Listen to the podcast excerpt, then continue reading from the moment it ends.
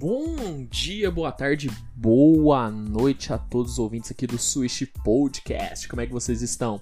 Tudo bem com vocês? Luiz Fernando aqui fala. E pessoal, bom, para quem tá assistindo o vídeo desse episódio, né, vocês que não sabem, a gente também tem o vídeo, né, do podcast. O podcast só não tá só no Spotify, não tá só no Deezer, Google Podcast. Não, também tá no YouTube lá no nosso canal Switch TV BR, acessa lá para conhecer. E para quem tá assistindo o vídeo, tá vendo que eu não tô no meu cenário, não tô no meu estúdio, não, pessoal, porque imprevistos acontecem, né, minha gente? Imprevistos acontecem e hoje eu tô, tô na casa dos meus pais. É, tô gravando aqui na casa dos meus pais porque tive problemas com a internet da minha casa. Vou admitir com vocês, tive um pequeno problema, ainda não consegui resolver e né? Eu não quero deixar vocês sem conteúdo. Por isso, tô gravando aqui na casa dos meus pais, improvisado. Esse aqui é o meu antigo quarto.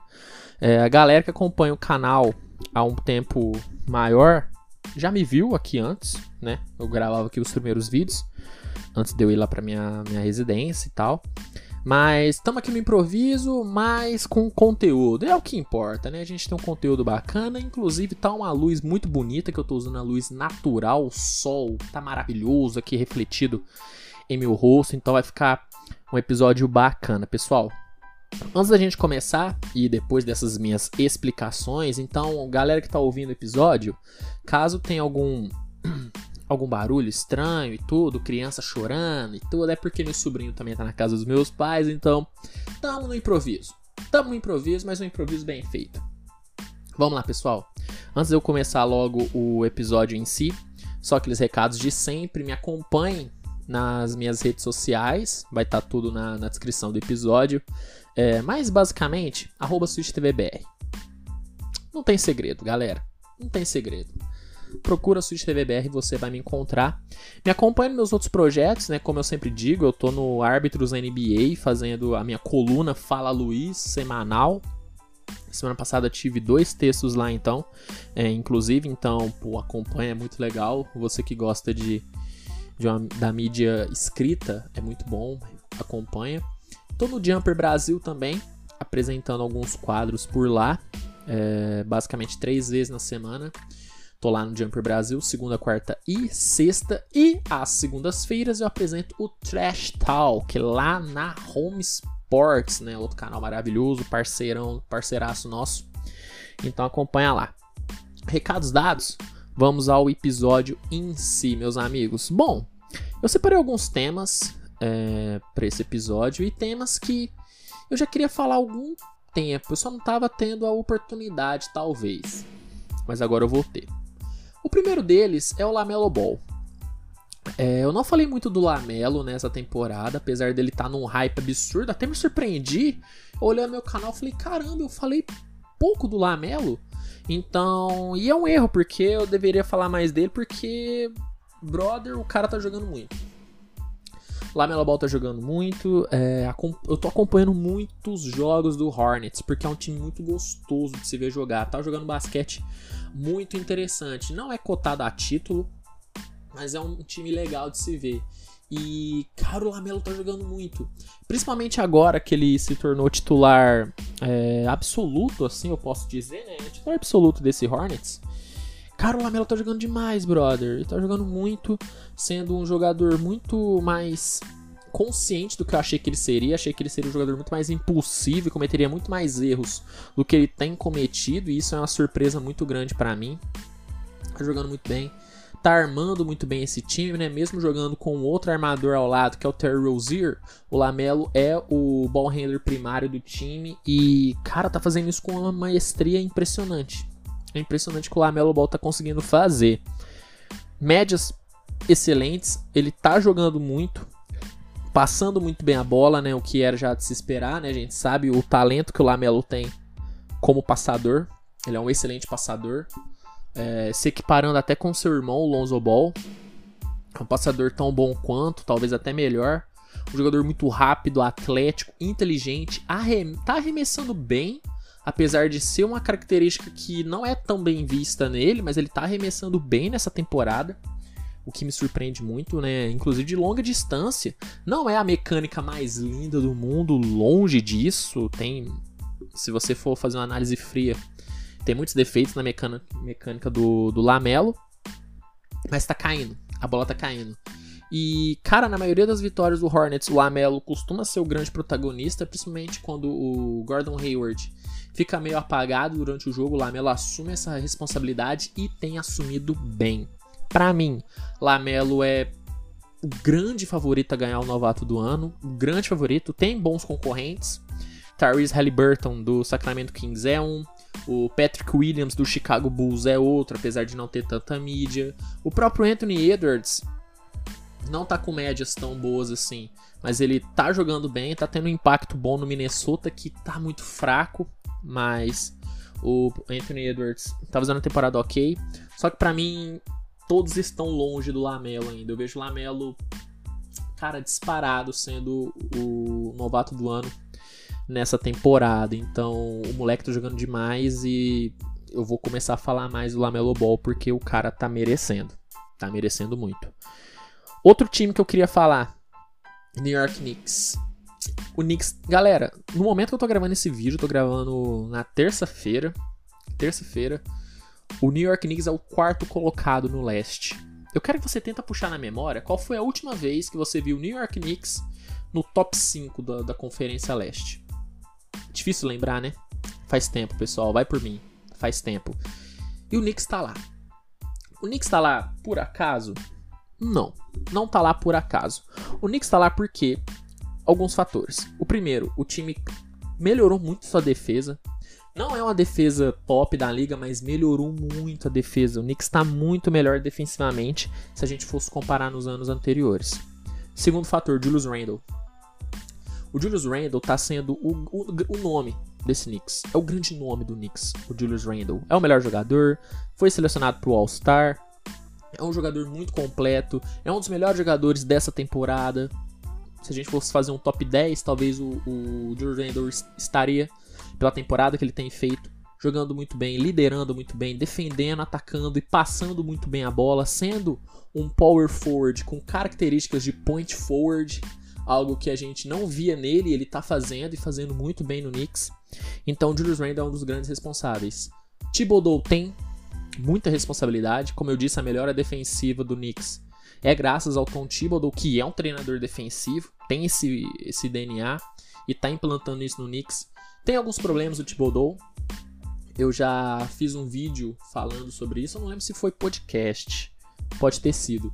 Mas falando que o problema do Thibodeau é que ele não está sabendo utilizar muito bem seus jovens. É, principalmente o Obi e o Emmanuel Quickley. Ele está usando mais o Quickley agora.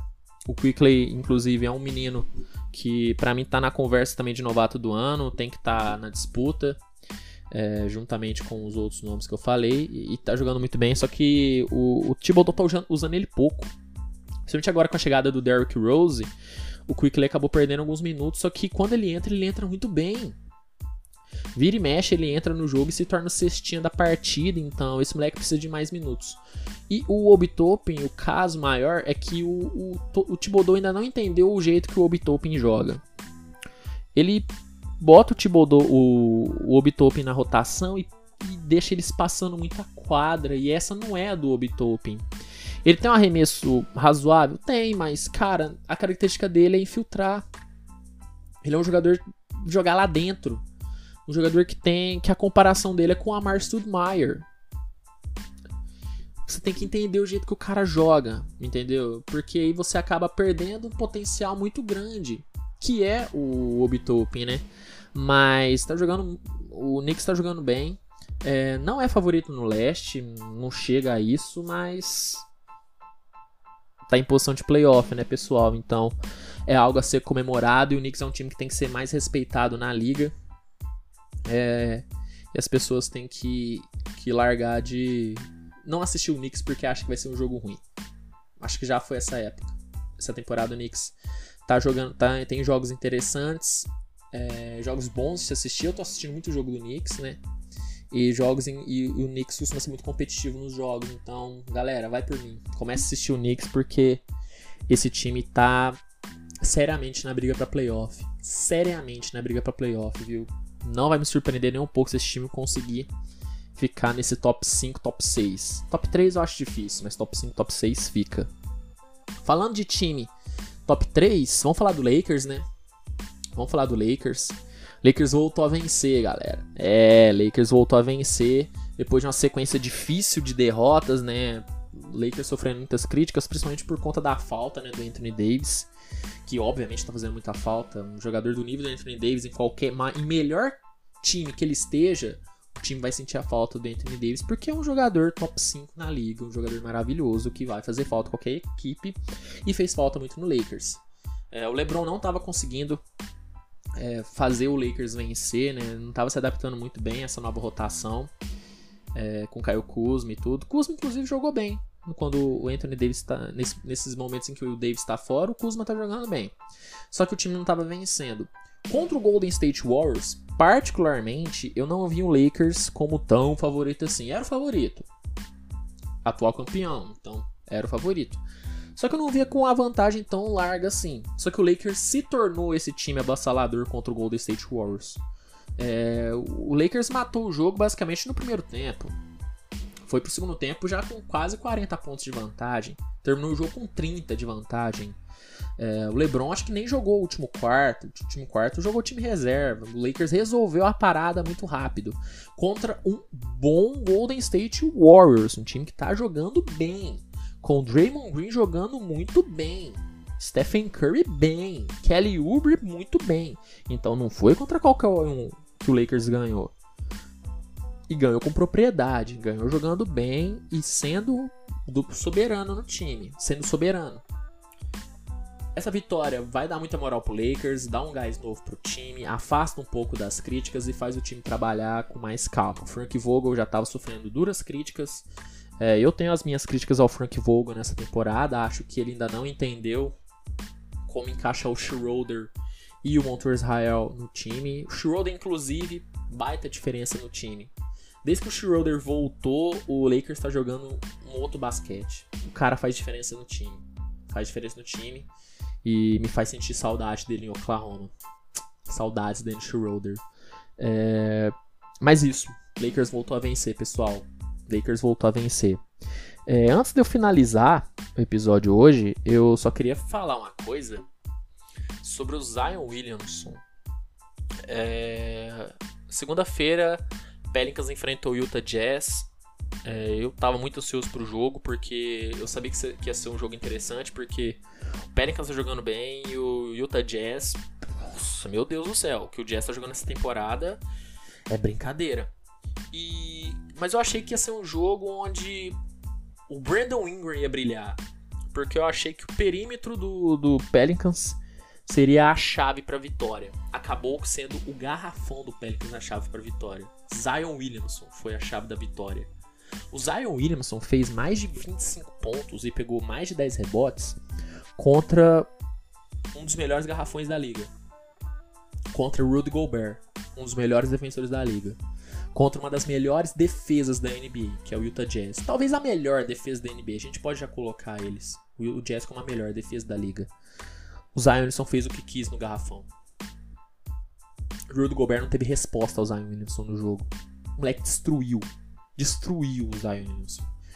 É, eu sempre tive um pé atrás com o Zion, porque é, na verdade, nem questão técnica, porque eu sabia que ele ia ser um monstro dentro da liga dominante, porque o físico dele é um absurdo. Mas eu tinha muitas, um pé atrás em relação à lesão com o Zion. Eu tinha, tinha a impressão de que ele seria um jogador que ia se lesionar muito. Em partes eu tive razão, porque ele sofreu uma lesão grande, uma lesão grave na primeira temporada dele. Só que nesse ano ele saudável, o moleque tá calando qualquer crítica, né, velho? O moleque tá jogando muito, foi selecionado ao All-Star vai se alçar pela primeira vez e tá jogando como tal. É o protagonista desse Pelicans, assumiu o papel de astro do time, pegou esse papel do Brandon Ingram e se tornou o cara. E contra o Utah Jazz, Zion Williamson surpreendeu o mundo. Surpreendeu, chocou todo mundo, porque ninguém esperava que ele ia ter essa facilidade contra o Rudy Gobert. Foi impressionante. Foi impressionante. Bom, pessoal, é, assim a gente encerra esse episódio. É, quero agradecer a todo mundo que ouviu e a todo mundo que assistiu. Pessoal que assistiu no YouTube, deixa o like, se inscreve no canal, beleza? Ativa as notificações. Quero agradecer a, agora, galera do YouTube, a todo mundo que tá assistindo a, o, os episódios da série Eras da NBA, a série que eu tô lançando no meu canal toda sexta-feira. Essa sexta-feira, inclusive, tem outro. Muito obrigado a todo mundo que assistiu. Tô recebendo um feedback muito bacana da série, então muito obrigado mesmo. E acho que no mais é isso, pessoal. Como eu já disse, me siga nas minhas redes sociais, SwitchTVBR, em tudo, Instagram, Twitter, Facebook, é tudo isso. É, acompanhe meus outros projetos, como eu sempre falo, né? Jumper, Árbitros e Home Sports. Em breve em outros, mas eu não quero dar spoiler aqui. No mais é isso, né? Muito obrigado a você que, que ouviu. Você que ouviu o episódio favorito aí, o podcast. Muito importante dessa moral pra gente. Compartilha com seus amigos e até o próximo episódio, pessoal. Tchau!